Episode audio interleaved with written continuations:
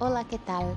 Mi nombre es Emanuele, yo soy profesora de español y te invito hoy a conocer un poquito más del universo hispánico a través del podcast Jugando con las Letras Español para Extranjeros.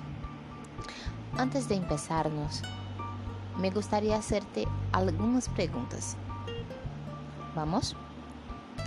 ¿Qué es familia para ti? ¿Cuántas personas viven en tu casa? ¿Qué te gusta hacer junto a tu familia? Creo que sabes la respuesta para todas estas preguntas, ¿no? ¿Qué tal conocer el nombre que recibe en español cada persona que compone la familia? Bueno, en este episodio vamos juntos a conocer cada una de ellas. Sabemos que la familia es una de las cosas más importantes en la vida, sea ella de sangre o de corazón. En general, las familias pueden ser formadas por la madre, que también llamamos de mamá, el padre, que también se llama papá, el hijo o la hija y el esposo o la esposa. Madre es el equivalente a portugués de mãe padre es el equivalente al portugués de pai. Hijo y hija es la misma cosa que decimos en portugués de filho y filla. Y el esposo y la esposa es igualito al portugués. Bueno, para que nosotros podamos comprender. Cuando tienes hijos, si eres hombre, tú eres el padre. Cuando tienes hijos, si eres mujer, tú eres la madre. Si uno de tus hijos es un niño, él es tu hijo. Y si uno de tus hijos es una niña, ella es tu hija. Además de las personas que se encuentran más cerquita de nosotros, existen las personas que dieron origen a nuestra familia. Ellas reciben el nombre de antepasados. Son ellos, tatarabuelo y tatarabuela, el bisabuelo y la bisabuela, el abuelo y la abuela. El tatarabuelo es el equivalente a tataravó, bisabuelo es el equivalente a bisavó y abuelo es el equivalente a avó. Pero en abuelo y abuela, si quieres, tú puedes decir de forma cariñosa abuelito o abuelita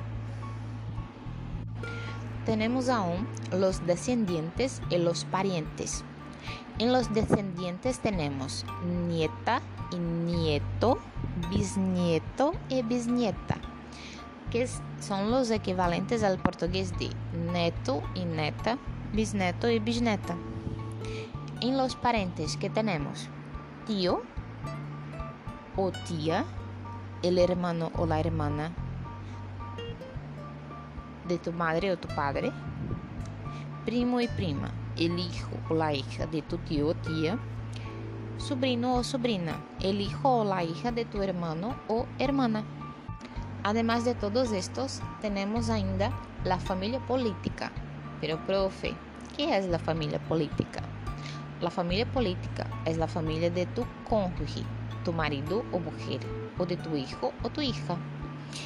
En esta parte de la familia tenemos el suegro o la suegra, el padre o la madre de tu esposo o esposa, yerno, el esposo de tu hija, nuera, la esposa de tu hijo, cuñado, el esposo de tu hermana o el hermano de tu esposa o esposo, y cuñada, la esposa de tu hermano o la hermana de tu esposo o esposa. Qué curioso, ¿no? Bueno, hoy en día hay personas que se casan más de una vez. Este vocabulario está relacionado con los términos que se usan para describir los nuevos miembros de la familia cuando alguien se casa otra vez. Padrastro, madrastra, hijastro o hijastra, hermanastra o hermanastro. A veces uno de tus padres se casa de nuevo y tienes otros hijos. A ellos llamamos de medio hermano o media hermana. Bueno, y estas son las personas que pueden componer la familia. Qué bueno fue conocer el vocabulario de la familia Conste. Ahora es tu vez de entrenar las cosas que aprendiste. Si quieres puedes hacer un pequeño texto hablando de tu familia. Hasta pronto.